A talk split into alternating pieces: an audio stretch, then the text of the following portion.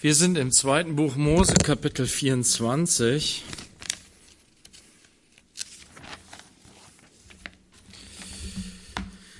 Ja, einem kurzen Kapitel, in dem so viel passiert oder so etwas Wichtiges, Großes, Wesentliches passiert, nämlich der Bundesschluss mit dem Volk Israel, Gottes mit dem Volk Israel am Sinai. Und wir haben gesehen, dass das Blut des Bundes dafür vergossen wurde. Und dass es ein prophetisches Bild für das ist, was Jesus, den Bund, den Jesus mit uns geschlossen hat. Auch mit Blut besiegelt. Aber nicht mit dem Blut von Opfertieren, sondern mit seinem eigenen Blut.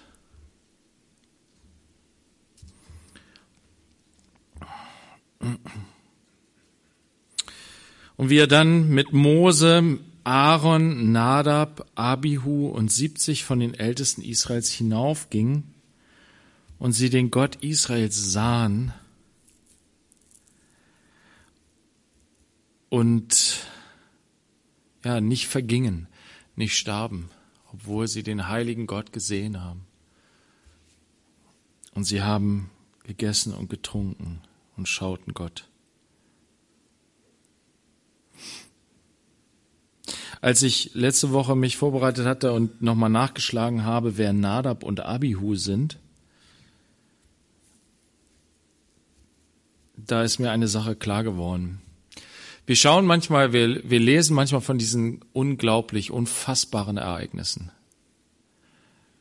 Dass Gott hier Menschen in seine Gegenwart kommen lässt und sie eine heftige Gotteserfahrung machen. Unfassbar. Und ja, sie sind die Besonderen, die in die Nähe Gottes gelassen, in diese, in diese, ja, diese beson dieses besondere Erfahrung mit Gott machen können. Aber als ich dann nachgeschaut habe, wer Nadab und Abihu sind, da habe ich gedacht, tja, alle diese 74 Männer, die hier genannt werden, sind nicht in das neue Land eingezogen. Alle. An allen hatte Gott kein Wohlgefallen. Nadab und Abihu, sie sind vorher auch Gott schon von Gott verworfen worden, weil sie fremdes Feuer dargebracht haben. Da werden wir im dritten Mose zukommen. Es waren die ältesten beiden Brüder von, äh, die, die ältesten beiden Söhne von Aaron. Sie gehörten mit zur Priesterschaft. Sie sollten Nach, Nachfolger Aarons werden als hohe Priester. Sie hatten eine hohe Erwählung. Aber wisst ihr, die hohe Erwählung ist das eine, das andere ist, sich dieser Erwählung würdig zu erweisen.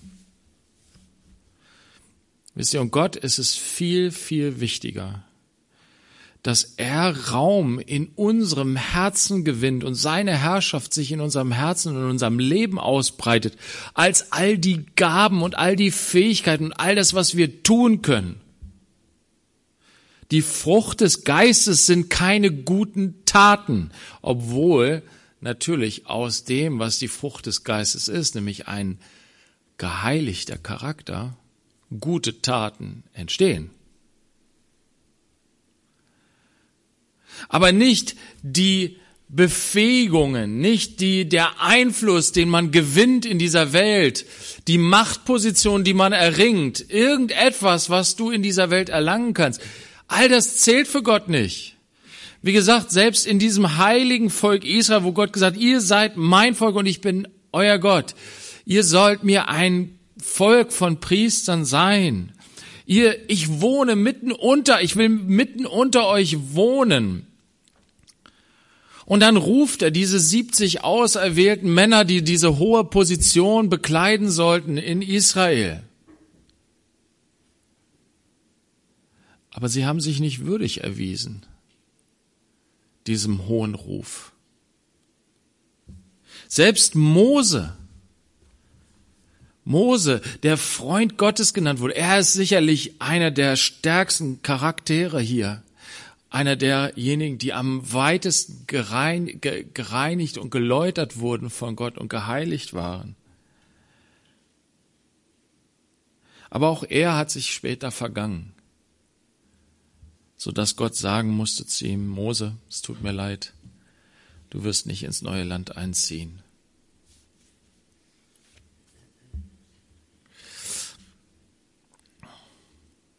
Deswegen, wenn du denkst, oh, ich wäre auch gerne dabei gewesen, ich sag dir, wünsche dir das nicht.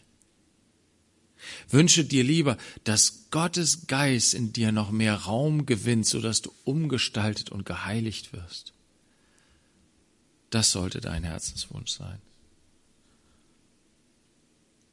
Denn das ist das, was uns dahin führt, dass wir den Herrn sehen. Nicht nur für eine kurze Zeit, nicht nur für einen Moment, sondern dass wir ihn von Angesicht zu Angesicht in Ewigkeit schauen werden. Das ist das, was Hebräerbrief sagt.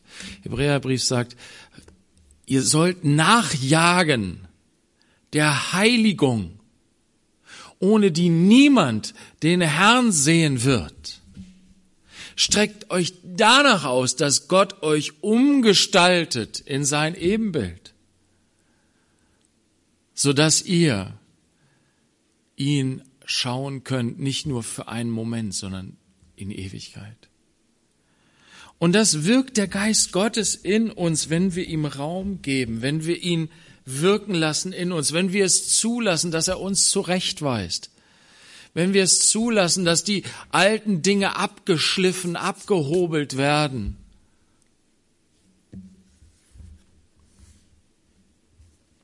Wir gehen jetzt weiter in Kapitel 24, Vers 12. Und der Herr sprach zu Mose, steig zu mir herauf auf den Berg und sei dort, damit ich dir die steinernen Tafeln, des Gesetz, das Gesetz und das Gebot gebe, das ich geschrieben habe, um sie zu unterweisen hier wird sozusagen das weitergeführt, was Gott schon zu Mose gesagt hatte am Anfang des Kapitels. Er hatte gesagt, steig herauf du und Aaron und Nadab und Abihu und die 70 Ältesten. Und dann sagte er dann weiter in Vers 2, aber Mose allein soll zum Herrn herantreten, die anderen dürfen das nicht. Und jetzt ist dieser Moment gekommen in Vers 12. Gott ruft Mose in seine Nähe. Wisst ihr, Gott war so mächtig erschienen dem Volk Israel. Sie hatten eine große Ehrfurcht vor Gott, inklusive Mose. Und wenn du eine große Ehrfurcht vor jemanden hast, dann trittst du nicht einfach ungefragt in seine Nähe, sondern du wartest, bis du gerufen wirst. Wisst ihr, Gott ist denen nahe, die zerbrochenen Herzen sind, nicht die, die dreist sind und durchbrechen, sondern die, die wissen, dass sie vor Gott nicht bestehen können. Wen hat Jesus gerechtfertigt in dieser Geschichte von den zwei Männern, die im Tempel stehen und beten? Den, der ganz hinten stand, der nicht wagte aufzuschauen, der sich auf die Brust schlug und sagte, Herr, sei mir Sünder gnädig, ich weiß, ich darf eigentlich gar nicht hier sein. Der aber, der vorne stand und selbstgefällig und verachtend auf den anderen herabschaute, er wurde verworfen von Gott. Nicht die, die dreist durchbrechen, sondern die, die demütig warten auf dieses Zeichen von Gott. Du darfst mir nahen, komm. So hat es Jesus auch gemacht. Es kamen Leute, die gesagt haben, Jesus, wir wollen dir nachfolgen. Er sagt, ja, schön. Aber weißt du auch, dass ich keinen Ort habe, wo ich meinen Kopf hinlegen kann?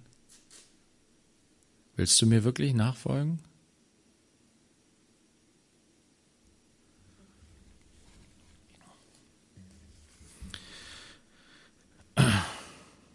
Den Demütigen schenkt Gott Gnade. Den zerbrochenen Herzen sind, ist er nahe. Nicht die selbstgefällig, selbstgerecht, die, ähm, ja, die, die Gott für selbstverständlich erachten, sondern die, die begriffen haben, im tiefsten Innersten begriffen haben, dass sie Sünder sind und deswegen keine Gemeinschaft mit dem heiligen Gott haben können. Und die deswegen so dankbar sind für die Gnade, die sie empfangen haben, dass sie Gemeinschaft haben dürfen mit diesem herrlichen, wunderbaren, perfekten, heiligen Gott. Und so wartet Mose, er dringt nicht einfach vor. Ja, Gott hatte doch gesagt, wenn die jetzt, na, wenn wir jetzt zusammen, dann darf ich näher kommen. Nein. Gott ruft ihn und sagt, komm, steigt zu mir jetzt herauf auf den Berg. Das Heraufsteigen, das hatten wir schon, auf den Berg zu Gott heraufsteigen. Ich finde aber so schön, dass es hier heißt, zu mir. Gott spricht zu Mose wie zu einem Freund. Du, mein Freund Mose, komm zu mir. Wisst ihr, und das, so spricht Gott zu uns Sündern, zu uns Versagern, zu uns, die wir uns nicht nahen mögen, weil wir wissen, dass wir keine Gemeinschaft mit dem heiligen Gott haben können. Er sagt, du, dich meine ich, dich liebe ich, komm du zu mir. Komm herauf, komm heraus aus deinem Schlamm, komm heraus aus deinem Dreck. Ich zieh dich hoch aus dem Staub. Du sollst unter den Edlen sitzen meines Volkes. Du bist mein Kind, mein geliebtes Kind. Komm, ich mach dich sauber. Steig zu mir herauf auf den Berg. Und das finde ich so schön. Und sei dort. Andere Übersetzungen sagen, bleibe hier. Bleibe dort. Verweile dort. Ja, das ist das, na, wenn wir die Geschichte von Petrus lesen, dann sagt Petrus, oh Herr, hier ist es gut sein, hier will ich bleiben, hier wollen wir verweilen, hier wollen wir Hütten bauen. Und Gott sagt dir, ja komm, Mose, und bleibe, bleibe in meiner Gegenwart. Wisst ihr, das hat er auch den Jüngern gesagt, den zwölf Jüngern. Als er eine besondere Aufgabe für sie hatte als Apostel, hat er gesagt, kommt, kommt her und seid bei mir und dann will ich euch aussenden. Wisst ihr, bevor Gott eine Aufgabe und einen Auftrag hat, möchte er erstmal, dass wir bei ihm sind. Damit wir in seiner Gegenwart zur Ruhe kommen. Damit wir in seiner Gegenwart unsere Lasten loswerden. Alles das, was uns beschäftigt, alles, worum sich unser Leben dreht. Hey, lass das alles mal fahren. Gott sagt, ich möchte dich mit hineinnehmen in das, was ich vorhabe, womit ich befasst bin. Ich möchte dich mit hineinnehmen in das Werk der Liebe und der Gnade und der Barmherzigkeit. Ich möchte dich mit hineinnehmen in mein Reich. Dafür musst du erstmal diesen ganzen anderen Müll loswerden. Komm zu mir, sei bei mir. Wisst ihr, und das kann ja sehr unterschiedlich sein. Bei Mose war es so, dass er auf diesen Berg geklettert ist. Ne? Und dann war er auf diesem Berg. Viele sind auf den Berg gegangen. Jesus ist auch auf den Berg gegangen zum Beten. In die luftige Höhe. Ne? Du kannst dann herumschauen, herabschauen auf die Erde um dich herum. Es sieht plötzlich alles so klein aus. Ne? Du, du gewinnst plötzlich. Genau. Und das ist, es ist etwas, was, was uns körperlich sozusagen hilft, helfen kann, eine andere Perspektive zu gewinnen. Na, Gott sagt, komm auf diesen Berg und sei dort, sei, bleibe dort, bleibe hier. Jesus sagt auch, bleibt, bleibt in meiner Liebe. Seine Liebe soll nicht nur ein kleine, eine kleine Gipfelerfahrung sein, sondern soll etwas Bleibendes in unser Leben sein. So wie, wie Paulus hat, das gesagt hat. Jetzt lebt nicht mehr ich, sondern Christus lebt in mir. Der, der mich geliebt und sich selbst für mich hingegeben hat. Das hat ihn so bewegt, dass er gesagt, ich lebe nicht mehr, lebe ich. Es geht nicht mehr um mich in meinem Leben, sondern um ihn, weil er mich geliebt und sich selbst für mich hingegeben hat. Und er sagt, bleibe bei mir damit oder bleibe hier, damit ich dir die steinernen Tafeln des Gesetzes, das Gesetz und das Gebot gebe, das ich geschrieben habe, um sie zu unterweisen. Und das finde ich total krass. Also Gott hat etwas geschrieben. Und das ist auch die krasse Geschichte hier, ne? in, in diesem ganzen im, im Mose.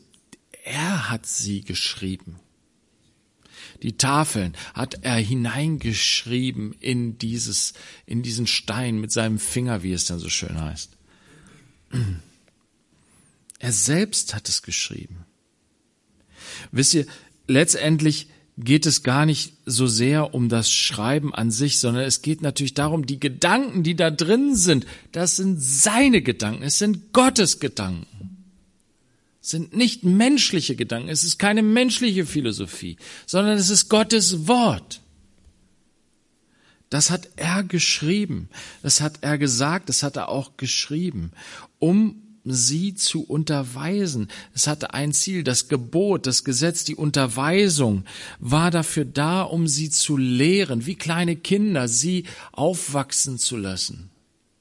Uns Menschen aufwachsen zu lassen, dass wir nicht da bleiben, wo wir sind, in diesem sündigen Fleisch und diesem ständig hin und her geworfen sein, sondern dass wir erkennen, was gut und böse ist, von Gott her, dass wir begreifen, was für ein herrlicher, wunderbarer Gott er ist und was, wozu er uns eigentlich geschaffen hat.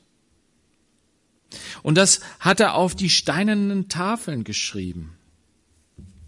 Lass uns mal kurz einmal zu 2. Korinther 3, Vers 3 springen.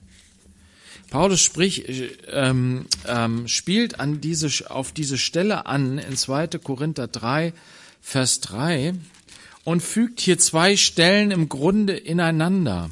Einmal diese Stelle, dass Gott das Gebot auf die steinernen Tafeln geschrieben hat. Und dann nimmt er eine Stelle aus dem Hesekiel 36, wo er von den steinernen und fleischernen Herzen spricht. Und hier heißt es dann in 2. Korinther 3, Vers 3, Von euch ist offenbar geworden, dass ihr ein Brief Christi seid, ausgefertigt von uns im Dienst, geschrieben nicht mit Tinte, sondern mit dem Geist des lebendigen Gottes, nicht auf steinerne Tafeln, sondern auf Tafeln, die fleischerne Herzen sind. Was sagt Paulus hier? Paulus sagt, ihr lieben Korinther, ihr seid ein Brief von Christus, ein Brief des Königs. Du bist ein Brief von Jesus, dem König Jesus. An wen ist dieser Brief gerichtet? An die Welt. An die Menschen, die den König Jesus noch nicht kennen. Du bist ein Brief, den Jesus geschrieben hat. Und zwar wurde dieser Brief geschrieben mit dem Heiligen Geist, mit dem Geist des lebendigen Gottes. Und zwar nicht auf irgendwie dein T-Shirt, ne? My Lord is Jesus. Manche haben irgendwelche christlichen T-Shirts oder so, ne? Das ist zwar schön und gut, aber wisst ihr, du selbst, du als Person, es ist viel wichtiger, dass du als Person dieser Brief bist, als dass du den Brief auf deiner Haut trägst oder in deine Haut reingeritzt. Ne? Manche lassen sich tätowieren und irgendwelche Sachen da draufschreiben. Nein, der Heilige Geist. Mit dem Heiligen Geist soll geschrieben werden. Und der König Jesus hat diesen Brief, der Inhalt ist von Jesus. Das Werkzeug, wodurch er das eingraviert, hineinschreibt, ist der Heilige Geist. Er schreibt es hinein in unser Herz. Und Paulus hat nur so einen kleinen Nebenjob in dem Ganzen. Er ist sozusagen ausführendes Organ darin. Er ist irgendwie darin beteiligt, diesen Brief auszufertigen, ihn auszuliefern, wie auch immer. Ne? Er hat so eine Nebenrolle in dem Ganzen. Das liebe ich bei Paulus. Er ist echt auch so ein demütiger Mann gewesen und wusste, Es kommt alles auf Jesus an. Es kommt alles auf den Heiligen Geist an. Und ja, ich habe auch eine Aufgabe und ich bin super dankbar, dass ich diese Aufgabe habe und ich weiß, dass es nur Gnade ist, dass ich diese Aufgabe habe. Aber wusste, es kommt alles auf Jesus an. Es geht um Jesus und es geht darum, dass der Geist des lebendigen Gottes hier wirken kann. So sind wir also Briefe Christi. Unsere Herzen sind Fleisch und Herzen. Da will Gott drauf schreiben durch seinen Geist. Und da sollen Menschen lesen können. Die Liebe Gottes. Sie sollen Gott kennenlernen können. So wie die Menschen Gott kennenlernen konnten, als sie diese steinernen Tafeln gelesen haben. Konnten sie etwas von Gott kennenlernen. Aber noch in viel höherer Weise offenbart sich Gott auf diese Weise, nämlich durch Jesus. In Johannes heißt es, Mose hat das Gesetz gegeben, die Gnade aber und Wahrheit ist durch Jesus Christus geworden. So soll es sein. Es ist nicht nur ein äußerlicher Dienst des Buchstabens, wie Paulus dann hier auch weiter im Kapitel sagt, sondern es ist das lebendige Wirken des Heiligen Geistes in unserem eigenen Leben, damit andere Menschen Gott kennenlernen können, damit du sein Zeuge bist. Und das kann nur der Geist Gottes tun in dir. Das kannst du nicht ähm, ja mit Buchstaben. Gut, wir gehen zurück in 2. Äh, Mose 24, Vers 13. Da machte Mose sich mit seinem Diener Josua auf und Mose stieg auf den Berg Gottes.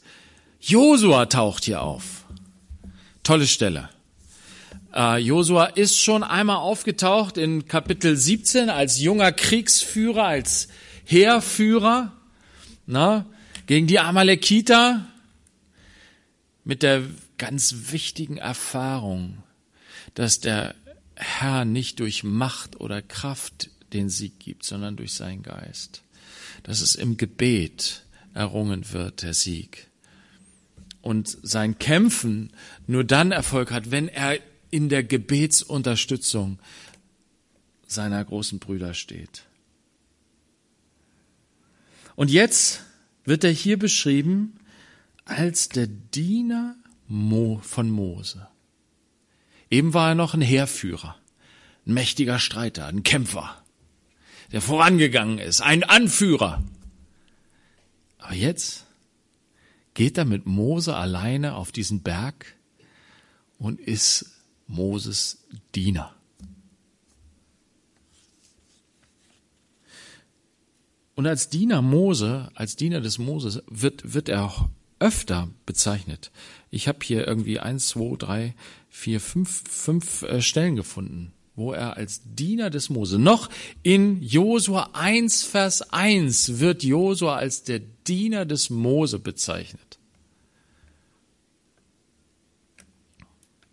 Mose dagegen wird an vielen Stellen Diener des Herrn bezeichnet.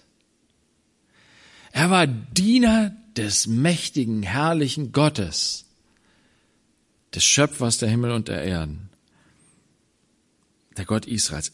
Mose war ein Diener des Herrn, Josua aber ein Diener Mose. Lass uns mal aufschlagen. Ähm, 2. Timotheus 2, Vers 1.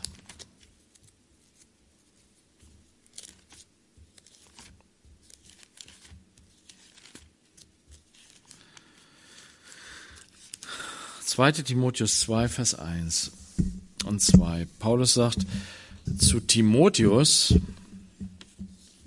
der im Grunde sowas ist wie der Josua für Paulus. Du nun, mein Kind, sei stark in der Gnade, die in Christus Jesus ist. Und was du von mir in Gegenwart vieler Zeugen gehört hast, das vertraue treuen Menschen an, die tüchtig sein werden, auch andere zu lehren. Das ist Gottes Prinzip. Er sucht sich den Josua aus, er, er wählt den Josua, aber bevor Josua seine Leitungsaufgabe übernehmen kann, muss er erstmal lernen zu dienen. Er muss bereit sein, das von Paulus zu lernen, was es heißt, ein Diener Gottes zu sein. Bevor er selber zum Diener Gottes werden kann, muss er erstmal bei Paulus lernen zu dienen. Und das sieht man hier im zweiten Timotheusbrief in Kapitel 3, Vers 10. Du aber bist meiner Lehre gefolgt, meinem Lebenswandel, meinem Vorsatz, meinem Glauben, meiner Langmut, meiner Liebe, meinem Ausharren, meinen Verfolgungen, meinen Leiden.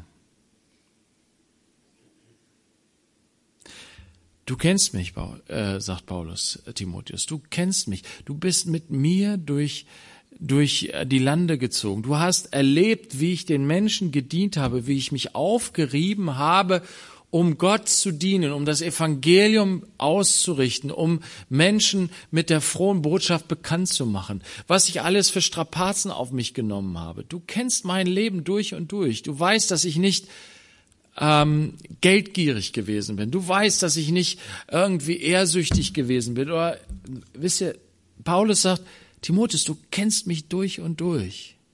Und du bist mir gefolgt. Und dann sagt er am Ende, bleibe dabei. Bleibe bei dem, was du gelernt hast in Vers äh, ähm, 14. Du aber bleibe in dem, was du gelernt hast und wovon du überzeugt bist, da du weißt, von wem du gelernt hast. Und Paulus sagt ihm, du musst es genauso machen. Du musst dir junge Menschen suchen, und sie mit in die Schule hineinnehmen, sie mitnehmen auf deinem Weg der Nachfolge. Du musst sie mitnehmen in deinen Dienst hinein. Sie müssen dich kennenlernen. Sie müssen erleben, wie du Gott dienst. Und dann werden sie heranreifen, du wirst sie heranführen an den Dienst, dann selber diesen Dienst auszuüben, auszuführen. Und so können sie dann auch wieder andere in die Nachfolge, in die Jüngerschaft hineinrufen. Und es geht immer nur darum nicht, dass äh, dass jetzt alles die Paulus-Jünger sind und dann die Timotheus-Jünger. Nein, es sind alles Jesus-Jünger. Mache zu Jüngern. Zu wessen Jüngern? Zu Jesus-Jüngern. Und deswegen sagt Paulus, folge mir nach, wie ich Christus nachfolge.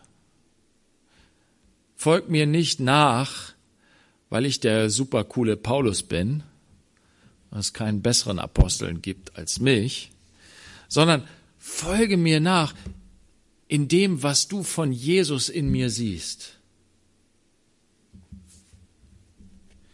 Aber das ist Gottes Prinzip. Er möchte das so.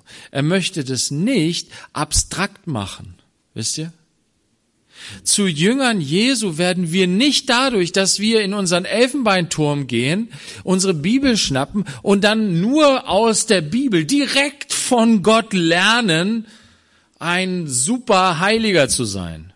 Nein, Gott hat die Gemeinde erwählt. Gott hat dieses Prinzip der Jüngerschaft erwählt. Er nimmt sich schwache Gefäße, damit wir wachsen, damit wir reifen an den anderen, an denen, die vor uns waren. Und sie sind nicht fehlerlos.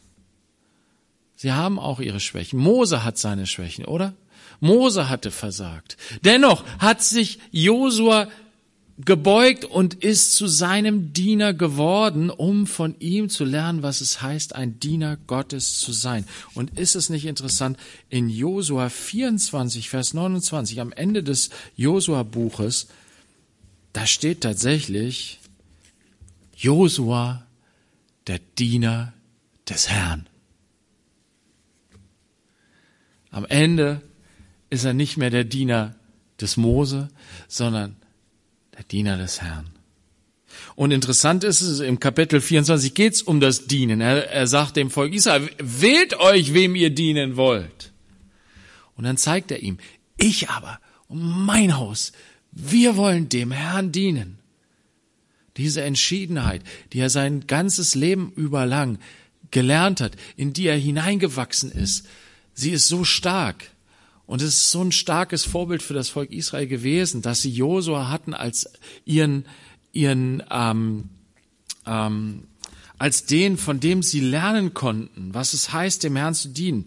Guckt mal, in, in Josua 24 ähm, äh, stellt er ihnen das zur Wahl. Und am Ende sagen, ja, wir wollen dem Herrn dienen. Warum? Weil sie das in Josuas Leben gesehen haben, weil sie das so stark in seinem Vorbild gesehen haben. Und wie heißt es dann im Richterbuch? Das ist ganz interessant. Im Richterbuch steht dann, ähm, Moment, ich hoffe, ich krieg das zusammen hier. Oder es ist am Ende von Josua. Äh, genau, Josua 24, Vers 31. Und Israel diente dem Herrn alle Tage Josuas und alle Tage der Ältesten, die Josua überlebten und die das ganze Werk des Herrn kannten, das er für Israel getan hatte.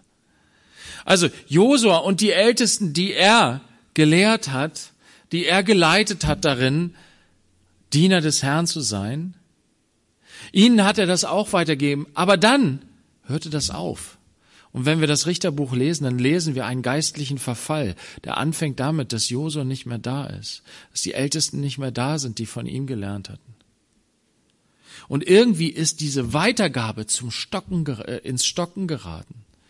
Geschwister, und da müssen wir uns immer wieder ausstrecken zu Gott, dass er uns hilft, dass wir erneuert werden, dass Erweckung geschieht, angefangen von den Ältesten bis zu den Jüngsten, aber wir brauchen diese Vorbilder, diese hingegebenen Diener Gottes, die bereit sind, selber Diener zu werden, obwohl sie schon Anführer sind.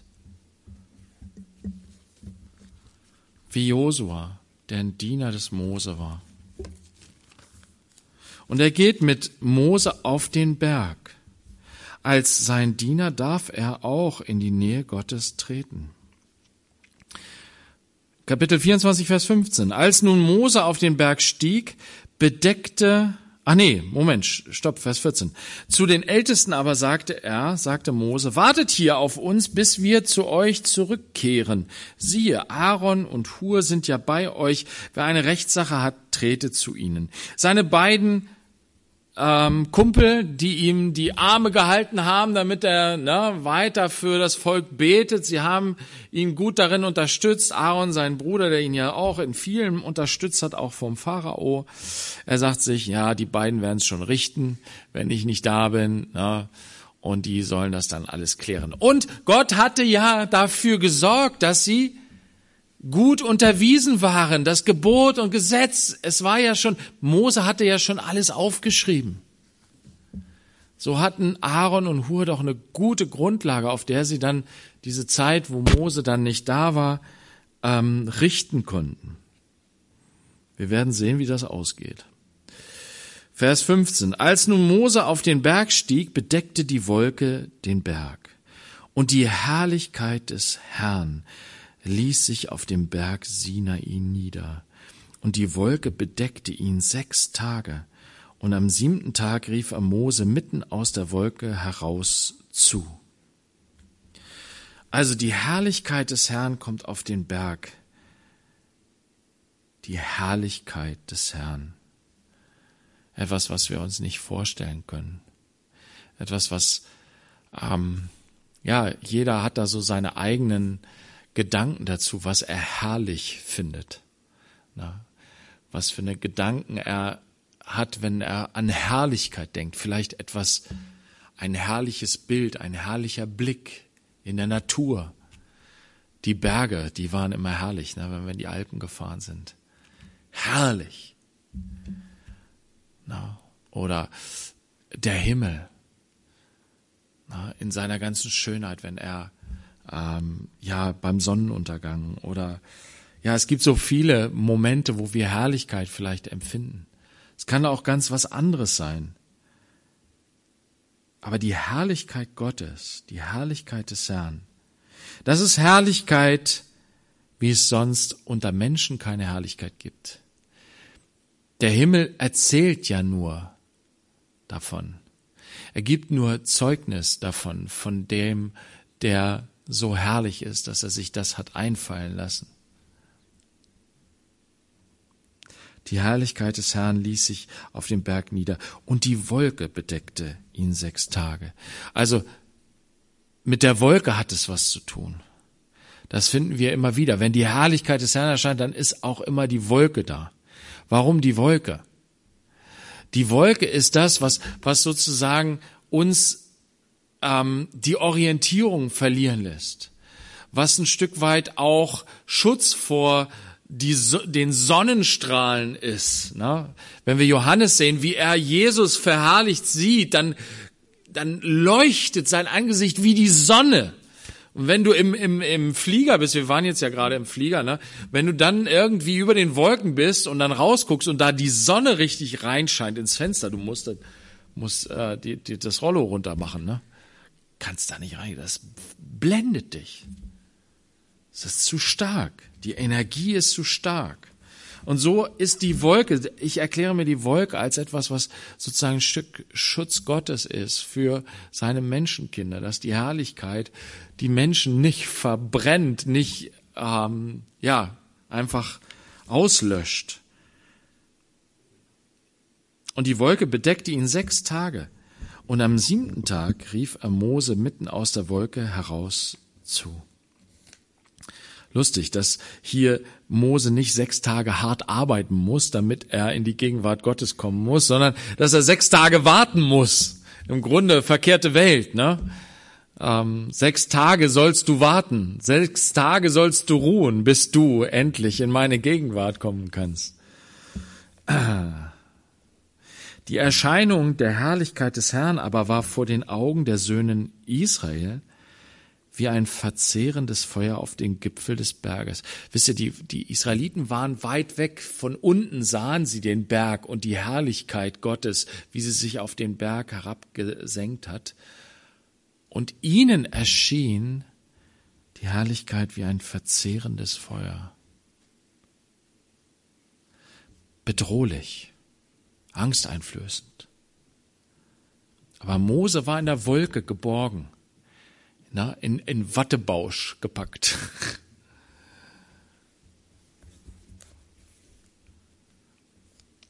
Mose jedoch ging mitten in die Wolke hinein und stieg auf den Berg. Und Mose war 40 Tage und 40 Nächte auf dem Berg. Er blieb dort. Er war dort über einen Monat lang in der Gemeinschaft mit Gott, in der Gegenwart Gottes. Und Gott hat ihm etwas, etwas besonders Wunderbares gezeigt, nämlich wie er mittendrin im Volk wohnen wollte. Und er hat ihm dafür ein Bild gezeigt, ein, ihm die Augen für den Himmel geöffnet. Die Hütte Gottes bei den Menschen. Das ist das, was Mose sehen durfte und was er dann in Pläne umsetzen durfte, die dann mit Materie, mit materiellen Dingen gebaut werden sollte, um äh, für Israel so ein Bild zu haben davon, dass Gott mitten unter ihnen wohnt. Aber davor steht, dass Gott Mose in seine Gegenwart zieht, ihn ruft und er dort in der Gemeinschaft mit Gott bleiben darf und sein darf. Und wenn wir jetzt das Abendmahl feiern, dann ist es das, dass Gott uns ruft. Er sagt, komm, wir singen auch das Lied. Ich komme an deinen Tisch. Gott ruft uns zu und sagt, komm, du darfst dich nähern, du darfst, ja noch mehr, du darfst mich anfassen. Johannes hat gesagt, wir haben ihn angefasst, wir haben ihn ähm, gehört, wir haben ihn gesehen, wir haben ihn angefasst. Das Wort des Lebens staunen. Wir dürfen staunen. Wenn wir hier uns das Abendmahl nehmen, dann ist es nicht, dass wir uns das nehmen. Wir, wir dürfen das nicht nehmen. Aber Jesus sagt, kommt, nehmt, esst. Das ist mein Leib. Das ist mein Blut, das vergossen wird zur Vergebung der Sünden. Das Blut des neuen Bundes. Nehmt, esst, trinkt. Du darfst dich nähern, weil er alles dafür getan hat, dass du das tun darfst. Und dann sagt er, bleibe. empfange meine Liebe, lass sie in dich hineinfallen und bleibe dabei, bleibe in meiner Liebe, bleibe in mir. Ich in dir, na, das Abendmahl, wir trinken das, wir essen es, wir nehmen das in uns auf. Ich in dir und du in mir. Lass uns so bleiben miteinander, auch wenn du in diese Welt gehst, auch wenn du hineingehst wieder in den Alltag. Bleibe in ihm. Du kannst bleiben und das ist das Wunderbare, was er uns geschenkt hat. Jesus selbst ist im Vater geblieben, in seiner Liebe geblieben. Er ist nicht, als er auf den Berg der Verklärung gegangen ist, und diese wunderbare Herrlichkeit Gottes erfahren hat in der Umwandlung seines Körpers, und als er dann, als das die Wolke wieder wich und Jesus wieder wie so ein ganz normaler Mensch aussah, und die Jünger, wie gesagt, die haben gesagt, oh, wir wollen hier bleiben, wir wollen, dass es so bleibt. Wisst ihr, aber für Jesus blieb die Herrlichkeit Gottes, blieb die Liebe Gottes. Er ist mit seinem Vater ins Tal hinabgegangen. Er ist mit seinem Vater in das Leiden hineingegangen. Er ist geblieben in der Liebe des Vaters. Er hat das nicht verloren. Das hat nichts mit Gefühl zu tun oder mit irgendeiner Erfahrung. Wir, wir, wir dürfen bleiben in ihm, auch wenn wir nach Hause gehen nachher, wenn wir schlafen zu Hause, wenn wir dann wieder aufwachen und der Alltag uns wieder hat oder die großen Probleme wieder da sind, die jetzt vielleicht gerade mal verschwunden sind weil wir hier sind in seiner Gegenwart. Aber du darfst und kannst in ihm bleiben. Betet alle Zeit. Du hast jederzeit Zugang zum Vater. Du bist und bleibst ein kostbares, geliebtes Kind Gottes. Wenn du morgen aufwachst und denkst, was ist das für ein bescheuerter, finsterer, dunkler Tag, dann erinnere dich daran, ich habe gestern Abend mal genommen. Jesus gibt sich mir, er hat sich mir hingegeben. Ich bin und bleibe auch heute, bin ich ein geliebtes Kind Gottes, des Gottes, der Himmel und Erde geschaffen hat, der sein, das Kostbarste, was er hatte, für mich gegeben hat. Dafür hat er das gegeben, das einmal. Erinnert euch daran. Tut das zu meinem Gedächtnis. Vergesst es nicht. Nein, ruft es euch immer und immer und immer wieder in Erinnerung, damit ihr darin bleibt. So wollen wir jetzt das Abendmahl nehmen. Und ähm, ja, wir machen es einfach so. Wir singen ein Lied. Ihr kommt nach vorne, könnt euch das Abendmahl nehmen. Vielleicht ähm, ja, nehmt euch einfach dann auch ein bisschen Zeit, füreinander zu beten. Vielleicht setzt ihr euch in einer kleinen Gruppe. Wir sind ja eigentlich auch gar nicht so viele. Wir können auch alle zusammen sitzen. Und dann nehmen wir das zusammen.